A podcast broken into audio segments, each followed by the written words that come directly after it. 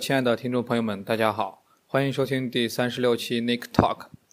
啊，由于我们的主播 Nick 最近的工作时间比较忙，所以呢，这一期 Nick Talk 就由老白给大家来继续聊一聊老白聊文玩。在前两期的节目中，我跟大家简单的聊一聊文玩的入门、文玩种类的分别以及文玩的器型，包括有一些普通的大众文玩的玩法是怎么样的。相信大家对文玩已经不是很陌生了，并且呢，我私底下听我们的 Nick 说过，有的听众朋友们在听过我的节目之后呢，已经有开始入坑的想法和已经入坑的朋友了，这一点我非常高兴，又拉了很多人进来了。然后本期节目呢，我不跟大家聊文玩的其他种类，也不聊文玩的一些什么东西好的坏的，而是跟大家说一说文玩中的陋习。希望大家听过本期节目之后能有所学习，并且呢能避免在本期节目中谈到的一些问题。啊，我们做一个高尚的、脱离低级趣味的文玩人。正如我所说的，所有的事物都有两面性，也就是我们常说的双刃剑。文玩方面呢也是如此。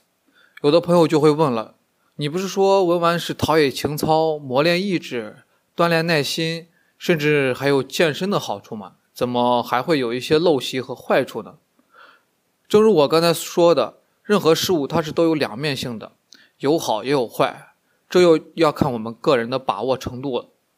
如果这个程度拿捏得好，程度适中的话，当然是会往好的一面发展。但是呢，如果没有把握好这个度，会怎么办？而且是其中的一个错误在不断的重复、重复再重复，并且我们自己还不知道这个错误。或者说不好的一面，那么就会一直走向坏的一面，甚至触犯法律的底线。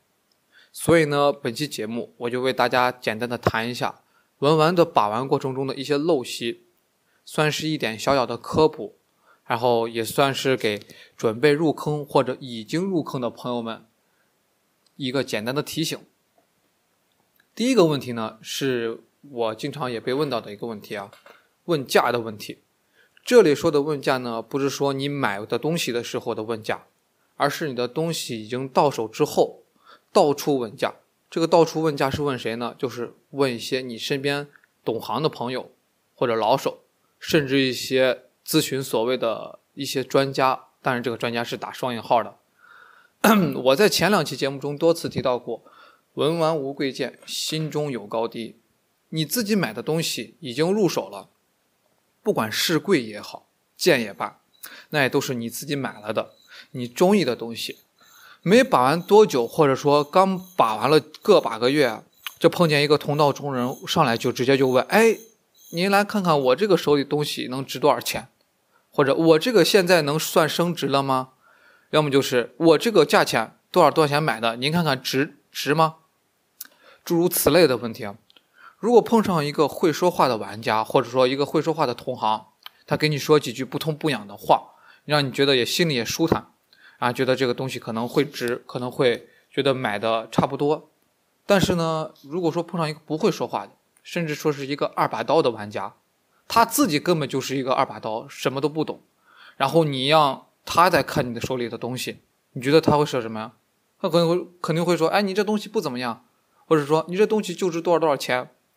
或者说，啊，这东西已经掉价了，玩玩这个没什么意思了。你说你心里气不气？你是要怼他呢，还是默默忍着不出声，对吧？价钱说的高了，你肯定高兴，你以为买值了；但是说的低了呢，你就觉得吃药了，被坑了，对吧？说白了，这个吃药就是被坑了，到头来还是给自己心里添堵。所以呢，我在这里也奉劝各位玩家朋友们。不管是拿上手上的东西是好是坏，那都是你自己选的，是你自己当初看上眼的东西，拿上把玩就 OK。根据我在课呃咱们节目中说的一些方法，或者说你自己在论坛上面看的方法，精心的把玩，耐心的把玩就 OK 了。心里的喜欢才是你自己真正的喜欢，管它高低贵贱的，您说呢？然后第二个问题啊，就是攀比。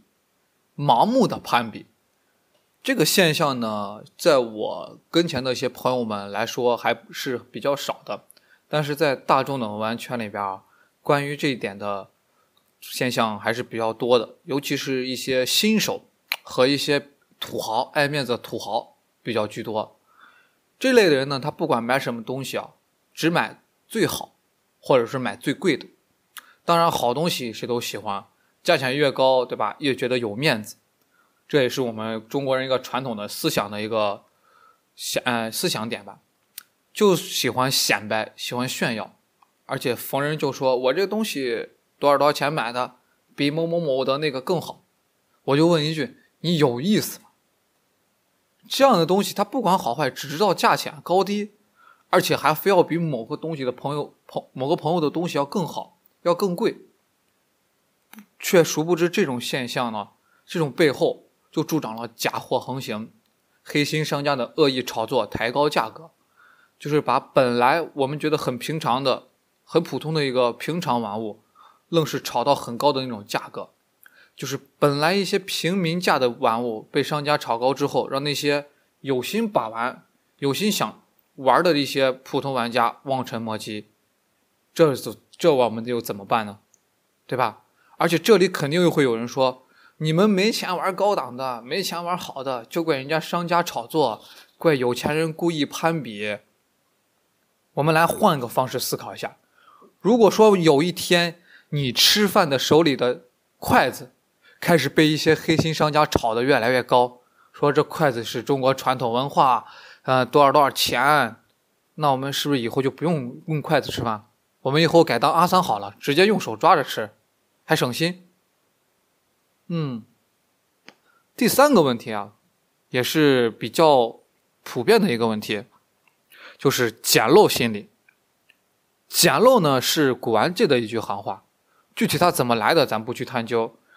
本期呢，我们就简单说一下这个捡漏的情况。捡漏呢，就是用很便宜的价钱买到非常值钱的东西，而且是卖家往往不知情的情况下。重点是最后一句啊，卖家不知情。为什么这么说呢？很简单啊，你想一想，你用两百块钱的东西买了本来两千块钱的东西，你会给老板说吗？对不对？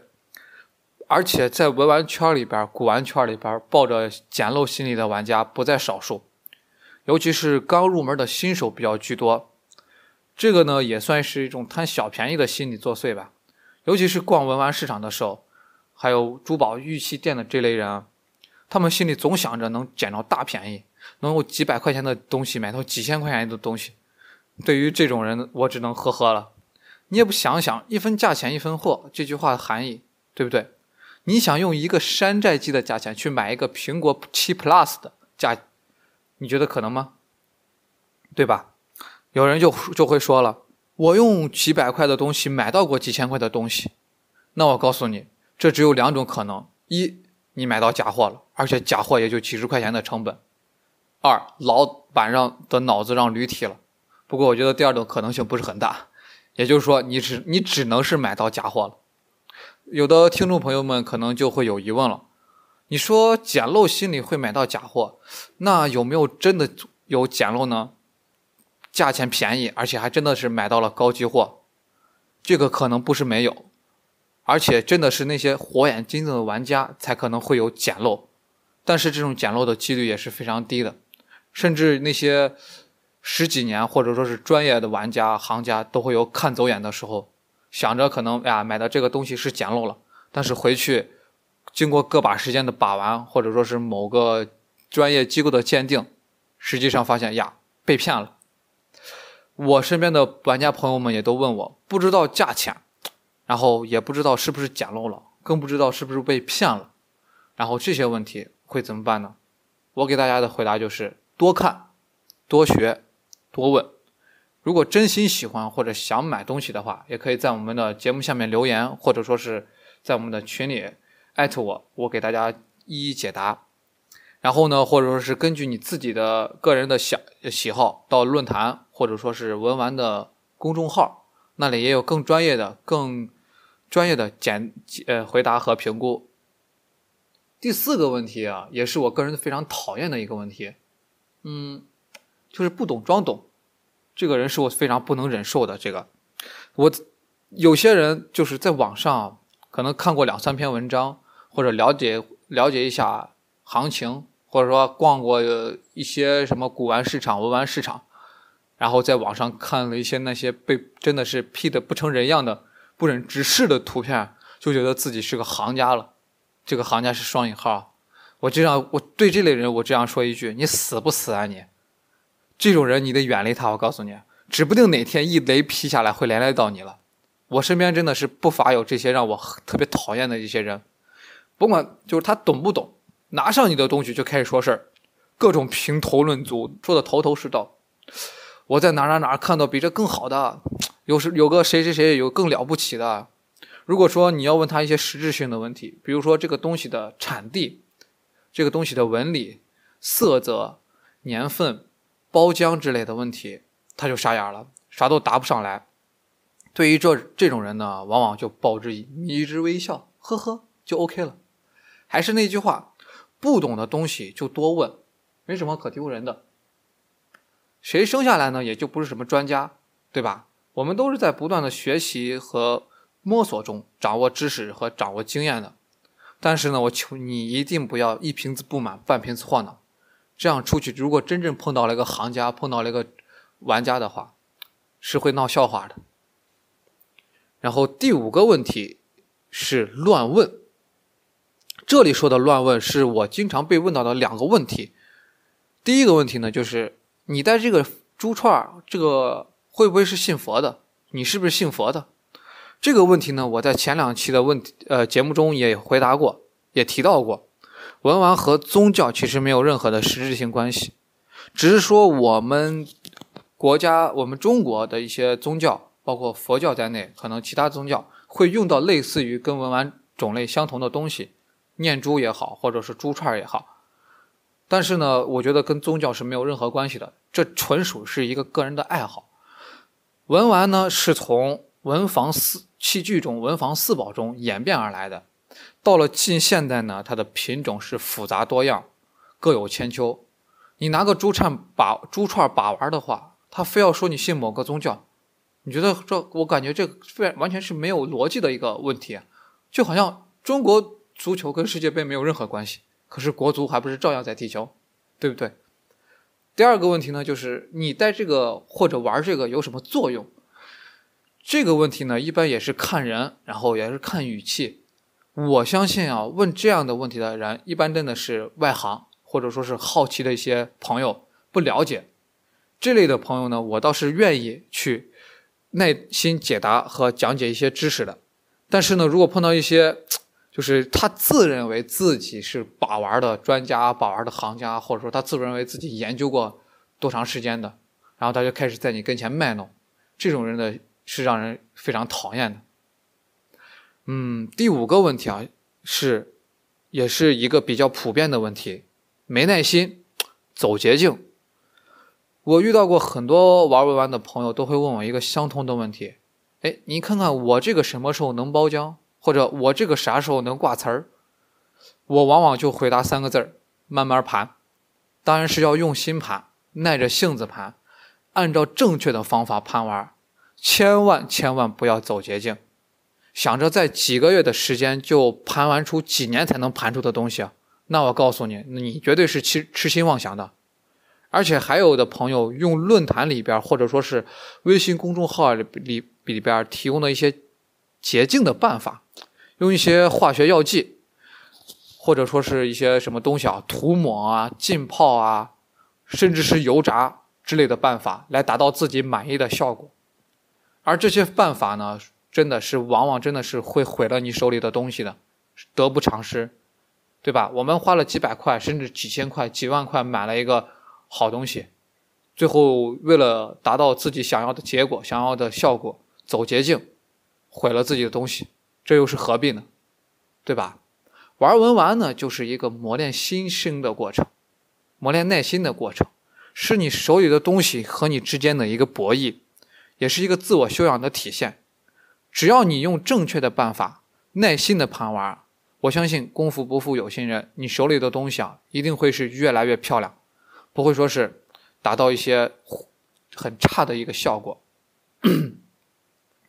第六点是今天本期节目中谈的最后一点，也是比较重要的一点，我放在最后说，就是玩血物。这个血物呢，也是很多会是触碰法律底线的。嗯，目前呢，市场上最多的血物呢，也就是红黑白。红黑白是什么呢？就是鸟头、象牙、犀角。红是魁犀鸟，鸟头就是魁犀鸟的头。还有这种这种鸟头呢，一般这种鸟啊，一般产于缅甸南部、泰国南部、马来西亚半岛、婆罗洲和苏门答腊岛等地。这种鸟的它的头是实心的。我们所知道普通的鸟类的头啊是空心的，就是外面的鸟鸟喙。也就是说，我们说的鸟嘴是空心的，但是呢，这种鸟的它的头是实心的，外红内黄，俗称鹤顶红啊。这种鹤顶红可不是我们说看过清朝电视剧那种毒药的鹤顶红啊。它们这种鸟被猎杀之后，头部往往会被制成各种的工艺品，挂件、手串等等这些东西会销往世界各地。但是呢，销往我们中国的东西呃销路还是比较多的。这种东西它属于华盛顿公约一级保护动物，也就是说是极其濒危的，是禁止国际间贸易的。然后第二个白，也就是我们所说的象牙，这种象牙呢是非洲象牙居多。呃，我听玩象牙的朋友说，呃，亚洲的象是比较好的，而且在亚洲呢，日本的牙雕是世界闻名的，也是国际上少有的合法买卖象牙的国家。但是日本的象牙制品，它不是能，它不是说能带出日本本土的，只能说在你本国进行买卖。所以说，小日本还是挺残忍的啊。这个是我个人观点，不代表我们 Nick Talk 的观点。然后黑呢，就是我们所说的犀角，也就是犀牛角。犀牛角在我国的医书中啊，大量记载了它的药用价值。但是中国作为濒危野生动物植物国际贸易公约的签字国啊，我们国家从一九九三年起，国家就禁止犀牛角，其中是包括任何其可辨认的部分，含其成分的药品、工艺品等等这些东西，我们国家是禁止贸易的，并且取消了就是犀牛角的药用标准，对于出售、收购、运输。携带和邮寄犀牛角的行为都是要依法查处的，这些都是要受法律保护的，也是呃一个触碰底线的这三个玩物。剩下呢，还有就是我们经常说的一些各种兽骨，还有牙，包括骨头，还有呃海里的珊瑚和玳瑁。玳瑁呢是一种海龟啊，玳瑁海龟的这个怎么说呢？它的取生产方法是非常残忍的，如果有兴趣的朋友们可以百度一下，或者说是看一看怎么杀玳瑁的。我这么跟你说，我给大家可以简单说一下，是把玳瑁海龟直接扔在开水里烫死，保证那个玳瑁的新鲜的鲜、新鲜的光亮和色泽。我实际上说这个行为，你们就可以知道是不是特别的残忍，对吧？包括一些猛兽的牙和骨头，这些猛兽的牙一般像有熊牙。狼牙居，还有虎骨，虎骨也是比较居多的。嗯，朋友们，你们一定要记住一句话：为什么会这样说呢？有市场就有需要，而且我国又是红、黑、白这三类国际保护动物最大的非法买卖国。为什么说非法的？因为很多都是通过走私进来的。然后那些商家和买家，因为各自己的心理、自己的贪婪、自私。包括一些刚才我之前提到那个攀比的那个问题，还有一这个产业链，这个产业链背后巨大的金钱利益和利润空间，给那些非法的盗猎者的猖狂的盗杀国际保护动物，啊，让那些狠心的商家啊铤而走险，不惜触犯法律的底线谋取利益。我相信啊，稍微有点人性的人，在看到网上那些被非法盗猎的照片。被残忍杀害的动物的尸体的时候，都会有所感触，对这些血物是敬而远之的。老白在这方面也是会做到一个榜样的，一个榜样吧，算是给大家做是一个榜样。绝对就是怎再怎么有钱或者没钱，有钱没钱都不会碰这些东西。嗯，包括网上那些一些其他的邪物，我们就不太多说了，我们就不细说了。希望大家如果有兴趣的话，可以上百度或者是维基百科查一查，具体情况大家可以上网上网搜查。所以呢，我是还是奉劝大家，即使你再有身份，你再怎么有钱，还是不要碰这些非法的邪物。这些东西不是说有钱、有地位、有权的一个象征，只能说你是一个非常冷酷无情的人。以上的五个呃，以上的六个问题，应该是六个问题是这期 Nick Talk 老白单独跟大家聊的一个文玩陋习中的几个问题。这些问题呢，也是我生活中经常遇到和听说的一些问题，包括包括关于文玩类的一些陋习一些问题。嗯，我也希望大家能够通过呃我们的、这个参考，我们我今天谈的这个问题的一些做个一个参考，不管是已经入坑的朋友，或者是想要入坑的朋友，都能引以为戒。希望大家做一个非常合格的、非常有人性化的、非常能呃也能陶冶情操的一个。文玩玩家，然后本期第三十六期 Nick Talk 节目就到这里。